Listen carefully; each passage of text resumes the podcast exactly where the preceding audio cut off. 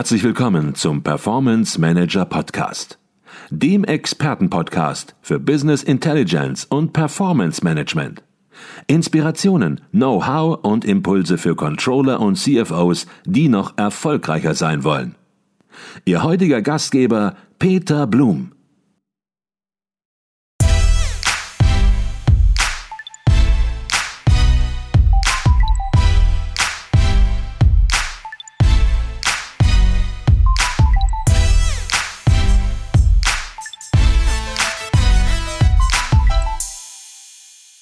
Sie hören jetzt den zweiten Teil meines Gespräches mit Professor Dr. Karl Christian Freidank zum Thema Sanktionsverschärfungen in der Wirtschaftsprüfung. Wenn Sie den Anfang des Gespräches verpasst haben, können Sie den ersten Teil unseres Podcast-Gespräches vorab hören. Kommen wir zum nächsten großen Feld. Ähm, äh, ja, Wirtschaftsprüfer haben auch mit strafrechtlichen Konsequenzen zu rechnen. Was sind das für spezifische strafrechtliche Risiken, die hier für Wirtschaftsprüfer bestehen? Und ja, auch direkt gefragt, wie häufig treten solche Fälle auf? Denn wenn man sich so manchen Skandal anschaut, dann muss man sich vielleicht schon fragen, Geht es hier auch um Strafrecht? Ja, das sind einige schwarze Schafe in dem Bereich der Wirtschaftsprüfer. Prüfung. Ich habe ja jahrelang mit dem Institut der Wirtschaftsprüfer zusammengearbeitet und habe die Wirtschaftsprüfer als integre Persönlichkeiten kennengelernt. Also das sind einige schwarze Schafe, die etwa in Bereicherungs- oder Schädigungsabsicht vorsätzlich äh, gehandelt haben, häufig auch gegen Entgelt, also gegen äh, Vergütung. Also beispielsweise, die, wenn sie Betriebs- oder Geschäftsgeheimnisse äh, aus den Prüfungen ausplaudern an Dritte, an Konkurrenten. Nicht das wäre ein Grund, äh, wo in Schädigungsabsicht gegen Entgelt etwa hier eine, ein Delikt vorliegt. Nicht? Äh, oder man, Beispiel immer dazu, äh, ein Wirtschaftsprüfer geht zum Golfspielen und sagt seinem Golfpartner dann, ja, ich kann dir was erzählen, ich habe das und das Unternehmen geprüft und da sieht so und so aus, nicht? Und beteilige dich bloß nicht daran. Und wenn du mir hinterher noch ein Bier ausgibst, dann erzähle ich dir noch mehr davon. Das wäre ein typischer Fall, wo er also hier vorsätzlich letztlich in Schädigungsabsicht das Unternehmen also beeinträchtigt. Und dann liegt ein strafrechtliches Delikt vor und in schweren, Fällen kann hier sogar eine Freiheitsstrafe ausgesprochen werden. Äh, in der Regel immer eine Geldstrafe. und das ist natürlich aus der Reputationsecke für Wirtschaftsprüfer fatal, wenn man also wegen äh, strafrechtlichen Konsequenzen also hier vor Gericht äh, erscheinen muss. Das sind, sind Einzelfälle, kann man wirklich sagen. Das heißt, es gibt solche Einzelfälle, die müssen wir jetzt nicht besprechen, aber es gibt solche Einzelfälle, wo das tatsächlich auch der Fall war und wo strafrechtliche Konsequenzen dann entsprechend gegriffen haben klar, klar, klar. Die gibt es. Äh, und ähm, äh, die kann man auch nachlesen, wenn man danach googelt. Äh, aber wir haben so hohe ethische Standards allein in der Wirtschaftsprüferordnung und bei der Ableistung des Wirtschaftsprüferexamens. Ähm, und die Person des Wirtschaftsprüfers erfordert auch einen ganz stabilen Charakter, dass, dass sowas wirklich Ausnahmefälle sind, aus meiner Sicht. Bevor wir zwei weitere Sanktionsbereiche sozusagen besprechen, vielleicht mal eine Zwischenfrage. Es gibt auf der einen Seite den Prüfungsauftrag natürlich eben des Jahresabschlusses, der mit einem Testat dann am Ende verbunden ist. Auf der anderen Seite sind Wirtschaftsprüfungsgesellschaften natürlich nicht nur in diesem Bereich aktiv, sondern haben auch beratende Funktionen, um nicht zu sagen, das ist vielleicht sogar der wichtigere wirtschaftlichere Part für Wirtschaftsprüfungsgesellschaften. All das, was wir hier besprechen, gilt das auch für diesen beratenden Part von Wirtschaftsprüfungsgesellschaften? Gut, dass Sie danach fragen. Ähm, wenn ein Beratungsvertrag abgeschlossen worden ist, etwa, gelten nicht diese Abstufung der Haftung. Da kann bei fahrlässigem und grob fahrlässigem Verhalten sofort äh, der Wirtschaftsprüfer unbegrenzt in Haftung genommen werden aus dem Vertrag. Also, das ist auch das Problem von Unternehmensberatungen. Ne? Wenn die Beratungsfehler machen, dann können sie laut BGB aufgrund vertraglicher Fehler dann äh, äh, Schadensersatz zahlen. Das ist klar, wie aus jedem Vertrag. Ähm, äh, ob die Gesellschaften nur mit ihren Mandanten im Vertrag Begrenzungen vereinbaren. Wäre natürlich möglich. Beim äh, Prüfungsvertrag ist das nicht der Fall. Da dürfen Sie keine Begrenzungen äh, vereinbaren. Und Sie sehen schon, äh, dass es bei dem ähm, Berufsbild der Wirtschaftsprüfung natürlich diese Haftungssummen nur deshalb gibt, und die Abstufung nur deshalb gibt, weil man kleinere Unternehmen nicht aus dem Markt drängen wollte, nicht? die nicht in der Lage sind, dann diese großen Haftungssummen äh, zu bezahlen. Nicht? Und in, insofern ist der ganze, äh, die ganze Abstufung der Haftungen im HGB bei der Abschlussprüfung eigentlich nur zum Schutz, aus meiner Sicht nur zum Schutz da der kleineren und mittleren Prüfungsgesellschaften. Und das müsste man auch mal überdenken. Mhm. Über das Thema Beratung haben wir natürlich auch schon in der Vergangenheit gesprochen und ja, da kann man natürlich auch sehr kritisch drüber sprechen, wenn einer auf der einen Seite berät und auf der anderen Seite prüft, das möglicherweise auch mit einem Zeitversatz. Da gibt es natürlich, und da reden wir über die großen Beratungsgesellschaften, natürlich einiges an Zündstoff, was natürlich auch darin steckt und was man auch gar nicht so ohne weiteres einfach durchwinken sollte. Aber das ist heute nicht unser Thema. Reden wir über die letzten beiden aktuellen Sanktionsbereiche, die schon da ist. Und da geht es um die Ordnungswidrigkeiten. Wann handelt ein Wirtschaftsprüfer ordnungswidrig? Und ja, gab es eigentlich äh, Fälle, wo die Regelungen zu den Ordnungswidrigkeiten schon ja, die Praxis beeinflusst haben bezüglich der Erteilung von Bestätigungsformaten? Ähm, also äh, die entsprechende Regelung der Ordnungswidrigkeit ist etwa, wenn wir ein Beispiel nennen, dann relevant, ähm, wenn äh, der Abschlussprüfer einen Prüfungsauftrag übernimmt oder einen Bestätigungsvermerk erteilt, obwohl er das gar nicht dürfte. Das ist das Beispiel, was Sie gerade nannten, äh, dass er beispielsweise mit dem Unternehmen verbandelt ist, nicht? persönliche Beziehungen hat, nicht? Äh, finanzielle Beziehungen hat, Beteiligung an dem Unternehmen hat, nicht? Äh, dann darf er nicht Prüfer sein. Und wenn er dann trotzdem dies tut, dann kann die Bundesanstalt für, für, äh, für Dienstleistungsaufsicht, die BaFin, äh, hier ihn mit einer Geldbuße zur Ordnung rufen. Das wäre eine Ordnungswidrigkeit. Äh, das ist aber auch in der Regel selten der Fall, weil die ganzen Gesellschaften natürlich, bevor sie ein Prüfungsmandat annehmen, erstmal prüfen, ob sie äh, abhängig sind von diesen Gesellschaften, ob ein Abhängigkeitsverhältnis liegt, vorliegt. Das geht so weit, dass die Mitarbeiter von Prüfungsgesellschaften angeben müssen, ob sie an den zu prüfenden Unternehmen nun vielleicht private Beteiligung haben. Ne? Dann wäre schon ein Abhängigkeitsverhältnis von Mitarbeitern, Prüfungsassistenten da. Also das wird minutiös vorher geprüft, ähm, denn äh, wenn der Bestätigungsvermerk dann pflichtwidrig erteilt wird, ist er zunächst mal nichtig dann ist die ganze Prüfung im Eimer. Ne? Und Sie können sich vorstellen, welche Kostenkonsequenzen ähm, äh, das für Wirtschaftsprüfungsgesellschaften hat. Deswegen wird dieses geprüft. Äh, und da die Unabhängigkeit äh, jetzt nochmal durch das von Ihnen auch angesprochene FISK national und international nochmal hochgedreht worden ist, achtet man darauf, dass solche Fälle gar nicht vorkommen. An dieser Stelle eine kurze Unterbrechung in eigener Sache. Wir bei Advisio erweitern unser Consulting-Team. Wenn Sie Business Intelligence Tools und Projekte in der Praxis erleben möchten, dann werden Sie Teil unseres Teams und bewerben sich als Consultant, Junior Consultant oder auch für ein Praktikum. Alle Informationen finden Sie unter www.advisio.de slash Karriere. Ich freue mich auf unser Kennenlernen und weiter geht's im Podcast. Kommen wir zum letzten Sanktionsbereich. Das sind berufsaufsichtsrechtliche Sanktionen. Und hier hatten Sie auch schon gesagt, die Regelungen sind ausreichend, aber vielleicht äh, bringen wir es nochmal auf den Punkt, worum geht es hier? Es geht hier um das spezifische Berufsbild des Wirtschaftsprüfers.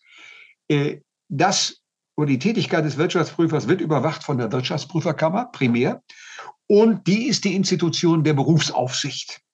Und wenn äh, hier Pflichtverletzungen äh, der Wirtschaftsprüferkammer äh, angezeigt werden, dann kann sie mit Rügen, Geldstrafen, Verhängung eines zeitlich begrenzten Berufsverbots und dann drastisch auch bei ganz schweren Verletzungen äh, eine Ausschließung aus dem Beruf äh, anfordern. Dann darf er nicht mehr Wirtschaftsprüfer sein, das Unternehmen.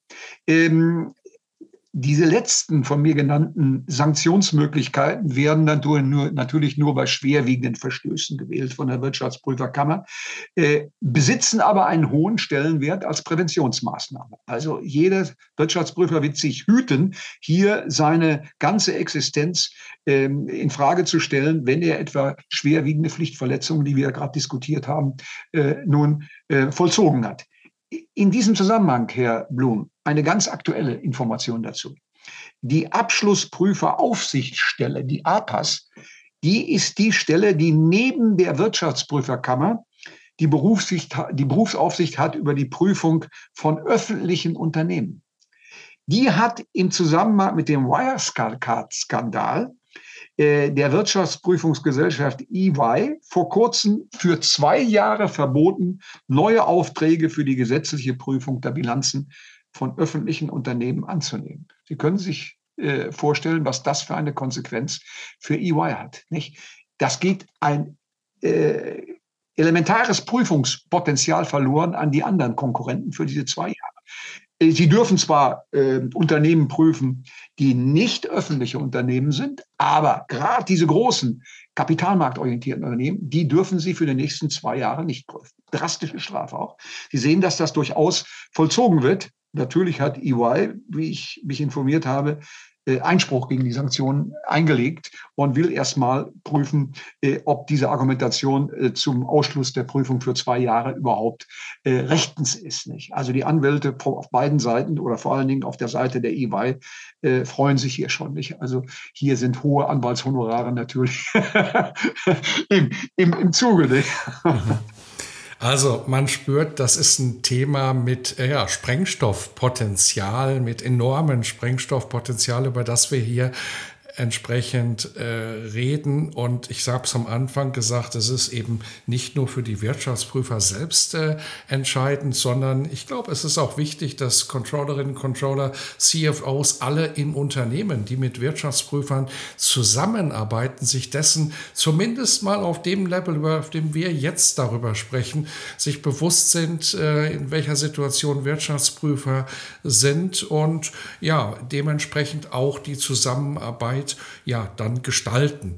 Ähm, fassen wir vielleicht noch mal zusammen. Ich habe am Anfang gesagt, es gibt heute schon sehr komplexe Sanktionsregelungen für die Wirtschaftsprüfung. Ich glaube, das ist auch spätestens jetzt sehr deutlich geworden und wir haben ja nur stichpunktartig drüber gesprochen. Vielleicht können Sie das zusammenfassend noch mal beurteilen. Wie beurteilen Sie die Gesamteffektivität der aktuellen Sanktionsregelungen? Reicht das aus, um das Vertrauen wiederherzustellen? Und wo konkret sehen Sie abschließend nochmal Reformbedarf? Also abschließend sehe ich Reformbedarf bei der vertraglichen Haftung. Da müssten die Haftungssummen höher gedreht werden. Und auch die Einführung der Dritthaftung. Nicht? Ganz mit eindeutigen Regelungen. Die Dritthaftung müsste auch ins HGB mit aufgenommen werden. Alle anderen Sanktionsmaßnahmen sind hinreichend, ausreichend und entsprechen auch internationalen Vergleichsmaßstäben. Gerade bei der vertraglichen Haftung hinken wir aber auch im internationalen Vergleich hinterher. Da müsste der Gesetzgeber nachbessern. Äh, und hier noch ein Wort zu den Wirtschaftsprüfungsgesellschaften, Herr Blum. Äh, die könnten ja auch durch freiwillige Haftung Risiken übernehmen nicht? Äh, und nicht immer nur durch gesetzliche Haftung. Nicht? Also hier äh, könnten auch die großen Wirtschaftsprüfungsgesellschaften einiges freiwillig tun, äh, um äh, die Unternehmen gegen Prüfungsfehler äh, nun abzusichern. Mhm könnten sie wahrscheinlich. Auf der anderen Seite hat das jetzt bei manchem vielleicht auch zu einem Lacher geführt, im Sinne von, welche Vorstellungen hat denn der Professor da aus Hamburg? Aber man muss das Ganze auch mal wirklich wieder nüchtern auf dem Boden der Tatsachen betrachten, welche Funktion hat denn eine Wirtschaftsprüfungsgesellschaft? Und ja, ich kann es auch vielleicht mal anders ausdrücken. Wenn die Funktion ausgefüllt würde, richtig ausgefüllt würde, dann dürfte das, über das wir gerade sprechen, ja gar nicht passieren. Und von daher müsste sich eigentlich jede Wirtschaftsprüfungsgesellschaft an die eigenen Nagel fassen und darüber nachdenken, ja, worum gibt's? Warum gibt's mich überhaupt? Welche Funktion habe ich und welche Rolle spiele ich im Wirtschaftssystem, statt an dieser Stelle, ja, salopp gesprochen, zu lachen oder zu lächeln. Zur Ehrenrettung muss ich sagen, die Wirtschaftsprüfer, äh, das Institut der Wirtschaftsprüfer äh, hat da einiges auf den Weg gebracht äh, in den letzten Jahren. Also insofern arbeitet der Berufsstand selbst daran, diese Mängel, die Sie gerade angesprochen haben, zu beseitigen. Also gibt es ein ganzes Arsenal von Mängeln. Okay, man spürt bei Ihnen natürlich immer noch dieses Herz äh, für Wirtschaftsprüfer in Ihrer Brust. Sie sind zwar sehr, sehr kritisch, wenn es darum geht, entsprechend ja, Mängel aufzuzeigen und Verbesserungen anzumahnen. Auf der anderen Seite, ja, sind sie natürlich äh, mit der Zunft auch eng verbunden. Aber das ist eben natürlich auch das Bemerkenswerte an ihnen, dass sie die Verbundenheit haben, aber deshalb trotzdem nicht einfach die Decke über den Kopf ziehen und sagen, da darf nichts mehr Kritisches rauskommen. Jetzt gibt es natürlich auch aktuelle Themen, die diskutiert werden. KI-basierte Prüfungsrisikomodelle ist ein Thema. Dann hatten Sie ganz am Anfang schon angesprochen, die Überwachung durch internationale Institutionen. Und jetzt könnte man meinen, Mensch, was hat denn das Nachwuchsproblem damit zu tun? Was hat denn das äh, für Auswirkungen? Vielleicht können Sie zunächst mal die Themen und die Diskussion einordnen und erläutern.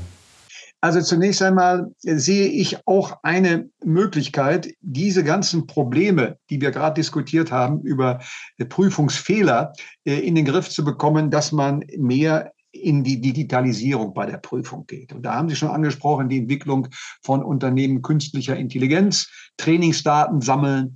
Äh, hier ist man am Anfang, aus meiner Sicht. Ähm, ich bin gerade dabei, in einem Sammelband mitzuschreiben, bei einer Zeitschrift über äh, Digitalisierung in der Abschlussprüfung wir sind am Anfang. Wir haben noch kein ganzheitliches, künstlich äh, intelligenzgestütztes äh, System der Abschlussprüfung von der Planung über die Durchführung bis zur Berichterstattung. Wir haben Bruchstücke. Wir, äh, die viele mittelständische, vor allen Dingen äh, Prüfungsgesellschaften, gehen im Augenblick den Weg, dass sie analoge Prüfungsmodelle sukzessive digitalisieren, nicht durch äh, ähm, digitalisierte Anwendungen. Aber das sind noch nicht keine äh, ähm, sagen wir, umfassenden Systeme der künstlichen Intelligenz. Daran wird in der Wissenschaft gearbeitet, daran arbeiten auch die Wirtschaftsprüfungsgesellschaften. Aber wenn wir mal so weit sind, könnte das sicher zu einer Rationalisierung der Prüfung und auch zu einer Qualitätssteigerung führen. Da bin ich mir sicher. Mhm. Der zweite Punkt, den Sie angesprochen haben, ist äh, die Überwachung durch internationale Institutionen.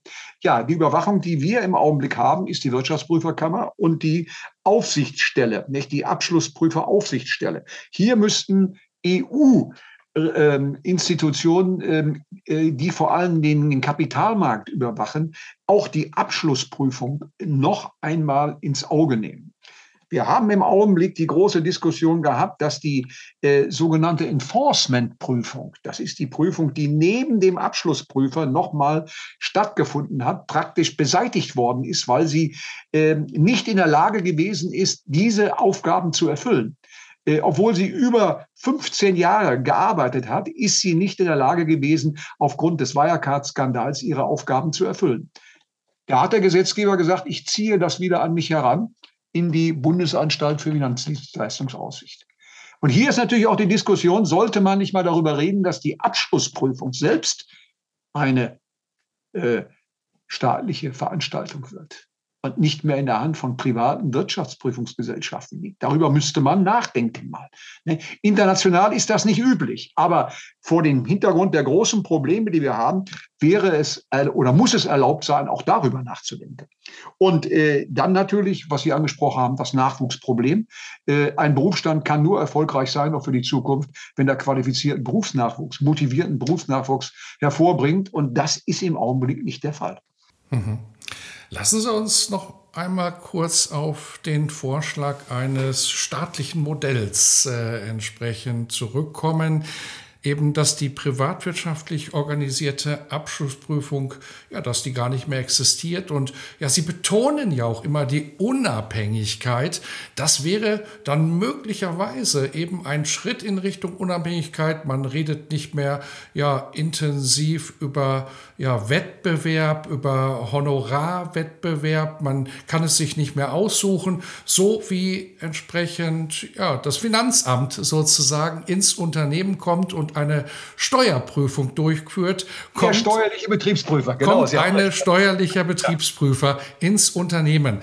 Jeder Vorschlag hat natürlich Vorteile, jeder Vorschlag hat aber auch Nachteile. Vielleicht können Sie das mal beurteilen in Richtung Unabhängigkeit, Effizienz und natürlich, was ganz wichtig ist, Prüfungsqualität. Ja, also den Vorteil sehe ich darin in einer staatlichen Veranstaltung, dass man die Enforcement-Prüfung bei der BaFin schon staatlich geregelt hat. Und wenn man das auch für die Abschlussprüfung machen würde und die BaFin wieder einsetzen würde für diese Prüfungen, dann hätte man natürlich Rationalisierung. Äh, äh, da hört aber auch schon aus meiner Sicht die hören die Vorteile für eine staatliche Prüfung auf. Denn gerade die Unabhängigkeit des äh, Prüfers äh, sollte dadurch gesichert sein, dass wir private Prüfer haben nicht? und nicht staatliche Prüfer, Betriebsprüfer, die gegebenenfalls vom Gesetzgeber und den ähm, entsprechenden ähm, Vorinstitutionen abhängig sind. Nicht? Man hat extra gesagt, der äh, private Prüfer muss deswegen oder der Prüfer muss deswegen privat äh, bleiben, weil er unabhängig ist. Dann haben wir in unserem Wirtschaftssystem die freie Prüferwahl des Unternehmens. Die hätten man ja auch nicht mehr. Ne? Dann würde wie in einer Zentralverwaltungswirtschaft alles bestimmt werden. Wir hätten auch nicht das große Problem der Bestandssicherung der Abschlussprüfung. Denken Sie an die vielen bestellten Wirtschaftsprüfer, Prüfungsunternehmen. Was geschieht mit denen? Ne? Ähm, äh, auf der anderen Seite haben Sie Probleme bei der Installi Installierung und Finanzierung äh, der Strukturen in der öffentlichen Verwaltung. Nicht? Was müsste das bedeuten? Das müsste ja alles zu Lasten der Steuergelder gehen, wenn man das machen würde. Und dann ist immer noch die Frage, führt das alles wirklich zu einer Qualitätsverbesserung, wenn wir plötzlich staatliche Prüfer haben?